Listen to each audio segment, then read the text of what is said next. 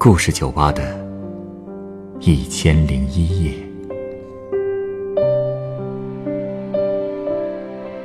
本节目由北京人民广播电台故事广播与凤凰网有故事的人频道联合制作。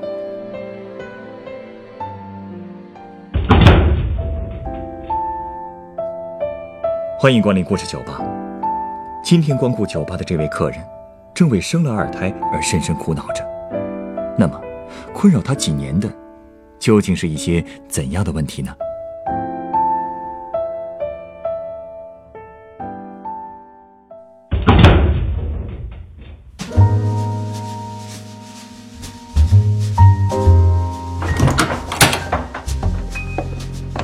欢迎光临，一个人吗？嗯。想喝点什么？嗯，有没有什么提神的酒啊？比咖啡更提神的那种？啊？唉，主要回去还得继续战斗呢。唉，战斗？我看你脸色不太好，是工作压力太大了？哼，我现在倒是宁可工作。你是不知道，养孩子比工作可累多了，何况我还是两个。我今天之所以能出来，是因为这次是带着孩子们来看我爸妈的。我和老公住在广东那边，没有老人带，我真是一口气都歇不了。唉，刚才好不容易把两个孩子都哄睡了，这才有点时间出来走走。自从有了这孩子，我就没自己出来散过心。哎呦，做妈妈真不容易啊。嗯，可能等孩子长大一点儿。你就能轻松一些了吧？哼，你没养过孩子吧？呃，没有。我一看就是，说出这种话的都是没当过父母的。我们家老大已经上高中了，是不用把屎把尿哄睡觉的了，可一样难带，更别提那个小的了。要我说呀，现在那些什么亲子综艺，那都是哄骗小姑娘的，真正养孩子哪有那么开心？我们小区里。很多都是那种二胎妈妈，我也真是不能理解，他们是见人就着了魔的，说生二胎有多好多好，我怎么就没感觉到呢？要我说，这二胎真的就是让女人活受罪。这可能不同的人对二胎的看法不一样吧？我也见过不少要了二胎以后日子过得很开心的人呢。那倒是，不过。我不管别人怎么看，至少我这个二胎从生到养，简直要把我给弄崩溃了。哎，所以我真的很烦那些劝小姑娘生养孩子的二胎妈妈。哎，哎，你结婚了吗？嗯，还没有。那你呀，真得听我一句劝，将来结了婚有了孩子，可千万千万得对老婆好点儿。那是肯定的呀。你们男人啊，永远也体会不到。女人生养孩子有多受罪，身上的、心理上的，简直是……你是不知道我怀孕的时候受了多少苦。就说六个月的时候吧，我肚子突然特别痒，那天晚上硬生生的就给我痒醒了。醒来照镜子一看，肚皮上已经全被我挠的是血丝了。那这是不是过敏了呀？我那时候也以为是过敏，就买了点药水回来涂。可一点都没用，最后整个肚子都被挠破了一层皮。那后来去医院看了吧？唉，没有，因为我怀孕的时候二胎还没全面放开，怕被人看到罚款什么的。我的孩子其实是在香港生的，拿的是香港身份，这样就可以避免二胎的罚款了。那时候广东那边很多人都这么做，唉，说白了就是钻空子。那去香港生？这钱也没少花吧？那可不是嘛。其实，我家也不是什么有钱人，但我们当时想把这些钱花在交罚款上也是花，花在孩子身上也是花，为什么不花孩子身上呢？而且听很多人说，香港教育条件好，出国也方便，就当是为了孩子将来铺路了吧。可实际上哪有这么简单？香港教育条件好，也就是私立学校，我们哪上得起私立呀？所以很多事儿啊，真的是要先调查清楚了再做决定，否则孩子受苦，大人也受罪。你就说我吧，当时是在香港做的剖腹产手术，虽然说手术做得很好，刀口就是一条白线，但是因为那白线压在了我挠出来的疤上，就显得特别难看。哦，对了，还说那个疤呢，我之前不是不敢去医院吗？嗯，后来就去找了个老中医，他说那个根本不是过敏，是胎毒。哎，他当时给我开了点药水，我涂完之后才慢慢好了。可是还是留下了一道疤痕，别提多难看了。唉，有时候洗完澡照着镜子，就能看见我这张蜡黄的脸，还有肚子上的疤，还有生孩子留下的一层层赘肉。再想想我年轻时候的样子，我就想哭。唉，你别看我现在这样，我年轻的时候，在我们那一片长相也算是可以的。我老公当年为了追我。可没少费力气，哼！可现在呢，他对我，对孩子，已经不管不问了，连抱也不抱一下，更别说哄哄了。我问过他为什么，他竟然说他根本不会抱孩子，抱坏了岂不是麻烦？我这一肚子的苦，也没地儿说去。难道说，他不想要这个孩子？唉，其实当初生二胎。是他提出来的，其实就是为了再生一个儿子。我们老大是个闺女，你是不知道，在广东那边，一个儿媳妇要是不给家里生个儿子，那头是真抬不起来呀。所以我也就咬牙同意了。可毕竟那时候我都四十多了，怀孕也不容易啊。我是又调理身子，又做试管，可都没怀上。但后来有一次。竟然就意外怀上了，但是没想到偷偷一查才发现，还是女儿。但是我老公还是建议我生下来，毕竟好不容易怀上了，生下来对身体的损伤也是最小的。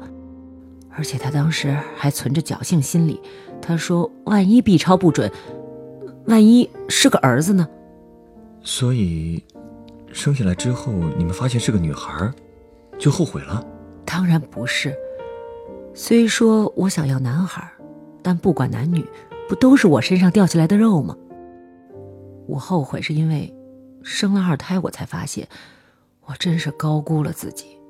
其实我根本没有做好再次当妈妈的心理准备。这话怎么说？唉，我生二胎的时候，我们家大姑娘已经都十五了，上初三了。她平时。其实挺听话的，我也不怎么操心。这么安稳的生活，我早就习惯了。可是生了这个小的，就一下子忙起来了。说实话，我真的没办法适应。那段时间，我要时刻围着孩子转，我每天要给他冲奶粉、洗尿布，好不容易他睡了，我才能去买菜、做饭、洗衣服、拖地。可他一醒，我这颗心又悬起来。所以我每天最害怕的事情就是孩子醒过来。那就没想过雇个保姆，或者让父母过来帮帮忙。我年纪这么大了，父母年纪也不小了，哎呦，我真是不想麻烦他们。嗯，也对。至于雇保姆，家里条件也不允许。我因为怀二胎丢了工作，家里就只有我老公一个人赚钱了。而且我这个小女儿要留在内地读书，唉，处处要钱呐，小学、初中、高中、大学都要赞助费，加起来少说也得几十万，能省就省吧。而且我生二胎是剖腹产，据说剖腹产影响哺乳，不知道是不是所有人都这样，但我确实是这样，所以孩子没有吃过我一口奶，没办法喝母乳，我们就只能买奶粉。你也知道，这奶粉一罐三百块钱起价，怎么喝都是钱呢。而且香港的奶粉都在限购，想买罐奶粉更是难上加难。最要命的就是这孩子养着养着，最后就都成我一个人在养了。那你老公就彻底不管了？是啊，我变成家庭主妇之后，我老公就成了家里唯一的经济来源。我吃他的，用他的，他就总觉得。我做这些是应该的，而且在他看来，这些事儿并不十分费力。是，赚钱不容易，可是我一个人又做家务又管看孩子，那我容易吗？和在家看孩子做家务比，我宁可去工作。生孩子的不是他，坐月子的也不是他，做家务的更不是他。他连大女儿的家长会他都不愿意去，还能指望他照顾一下我们家小女儿？每天回家吃了晚饭，他就坐那玩手机，问也不问我们母女几个。大半夜的孩子醒过来哭了。我累得动都不想动，我老公还一脸不耐烦的把我推醒，让我去看看。哎，你说难不成这孩子是我一个人的？这孩子他哭了，他连看一眼都不愿意去看。没办法，只能我去哄她睡觉。那时候我们家大女儿马上要中考了，不能影响她休息，我就这么哄了半个晚上。可是她还是不睡觉，就睁着一双眼睛看着我。我这白天忙得腰酸背痛，晚上也没个时间休息。我看着她，我就想：你晚上不睡，白天还能接着睡；我晚上不睡，我白天要干活，更没时间睡觉。怪不得你看起来那么疲惫呢。可不是吗？而且我这个年纪，精力体力都和年轻人差的太多了，养一个哭闹的小孩子。和要我这条命也没什么区别了。可能我长时间睡眠不足吧。你看我这头发，掉的特别厉害。之前没出月子就要泡在冷水里洗碗洗衣服，现在冷风一吹骨头我就疼。孩子没病还好，病了，我一个人带着他们去医院，东跑西跑。我要是和我老公说累，他肯定又说我矫情事儿多。再多说，就肯定又是吵架。也就只有我那个大女儿，会说一些哄我高兴的话了。好在大女儿现在懂事了，哎，她现在是不是能够帮帮你了？哪儿啊，高中的学习更紧张。刚生完孩子那阵儿，她是想着哄我高兴，可我却常常顾不上听他说话。哎，我还总是不自觉的怨他帮不上忙。我经常很急躁，情绪一上来，这真的我就没有时间琢磨他的那些话了，也没有想过我的那些牢骚会不会让他伤心。现在，我简直就跟那祥林嫂一模一样，每天都有说不完的烦恼，却听不进去安慰，只知道重复那些抱怨的话。我们家大姑娘学习紧张，我就只好在她吃饭的时候和她说一说。一开始。她还会认真听，给我想办法。到后来呢，她发现我就是把她当做宣泄情绪的垃圾桶，所以到现在，她吃饭也快了，也不想听我说话了。其实说到她，我真是觉得有点对不起她。之前决定要二胎，也没跟她商量。啊？嗯，这个确实，确实有点。毕竟嘛，他是大孩子了。总得听听他的意见。唉，是啊，突然多了个妹妹，妈妈还整天围着妹妹转，是个孩子肯定都会有意见吧。再加上我大女儿其实挺敏感的，有一次我见她抱着妹妹，笑着对我说：“妈妈肯定喜欢妹妹，有了妹妹都不管我了。”这意思已经很明显了。所有的孩子都渴望被关注，平衡这里面的关系啊。确实要费点心思，可我当时真的没有时间费那个心思。虽说这孩子说的话真挺可怜的，可我当时却大发雷霆。我就想，我怎么不管你了？你哪件衣服不是我洗的？你哪顿饭不是我做的？每天压力那么大，我心里也窝着火啊。所以我就只能对他撒，我骂他没良心、白眼狼。哎呦，现在想想，我当时说的真的挺重的。但是我就是没有控制住我这个脾气。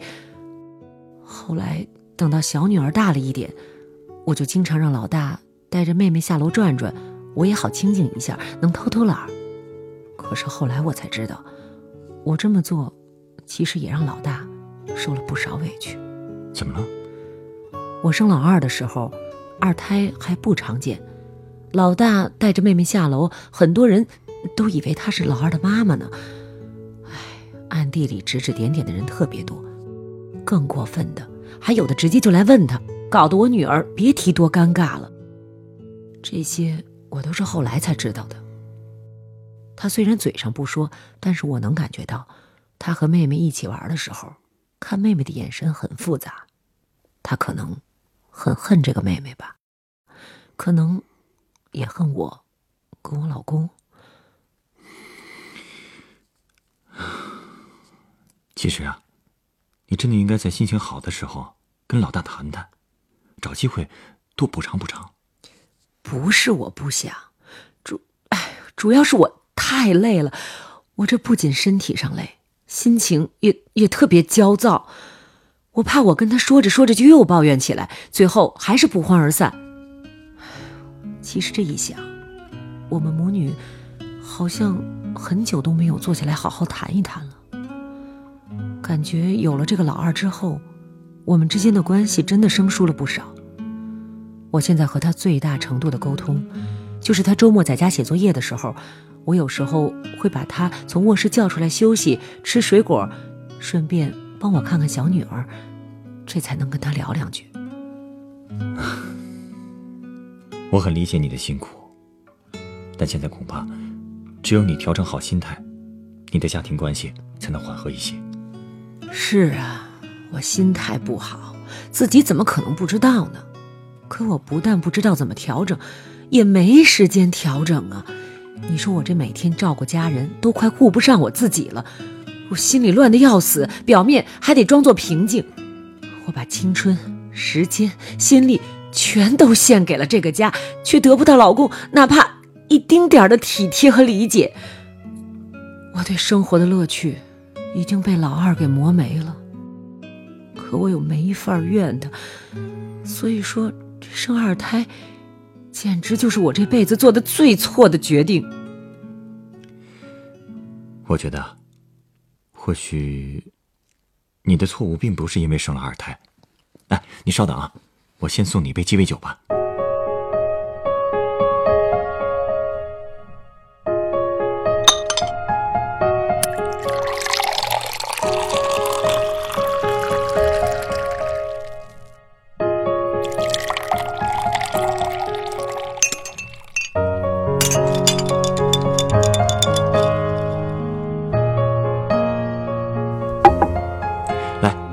这是你的鸡尾酒，它是由野格利口酒、葡萄柚汁、柠檬汁和石榴糖浆调成的，名字叫做“治愈压力”。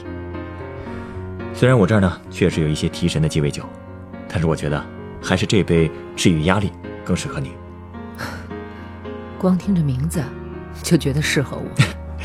这种酒的原料是一种德国的药酒，口感呢虽然稍微有点苦，但是对肠胃有调理功效，还有滋补健体的效果。人这压力一大，经常会体现在肠胃上。说的太对了，我这胃呀，胃酸胃痛，那都是老毛病了。所以啊，就更应该好好的补补了。不过说到底呢，还是要从根儿上解决问题，你的压力才能够缓解。根儿？其实呢，让你痛苦的原因啊，并不是完全出在生了二胎上，而是家人之间因为缺乏理解导致的冷漠。比如你丈夫，觉得自己只有挣钱的义务，而你不工作，就有义务承担起所有的家务。可生活这笔账如果算得这么清楚的话，如果对于家庭只付钱，不付出任何感情，那身为一个男人和一个提款机有什么区别呢？说的太对了，可是我跟他说过很多次没用啊。可能光说是没用的，在他看起来，那些可能就是无病呻吟。我建议你啊，不如找个机会，让他留在家里，试着自己带两天孩子，他就什么都懂了。嗯，有道理。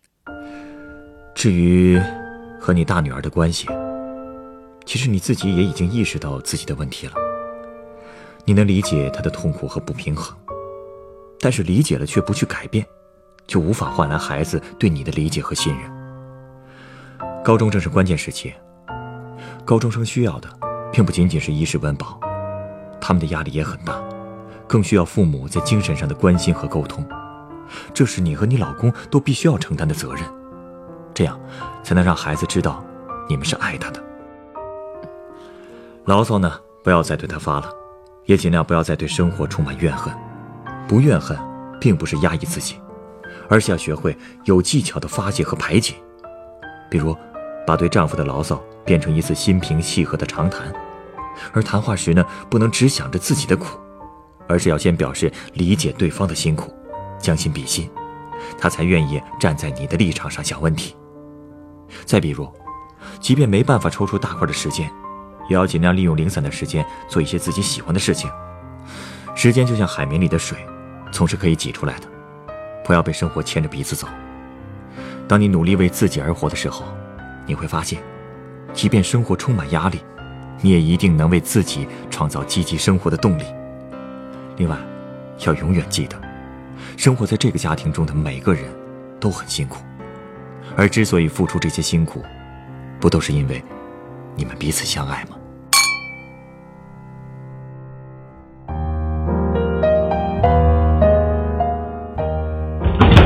本故事。选自凤凰网有故事的人独家签约作品，一想到我少女时的美貌，就忍不住哭。原作紫罗衣，改编王浩洋，制作陈寒，演播董珂、陈光，录音严乔峰。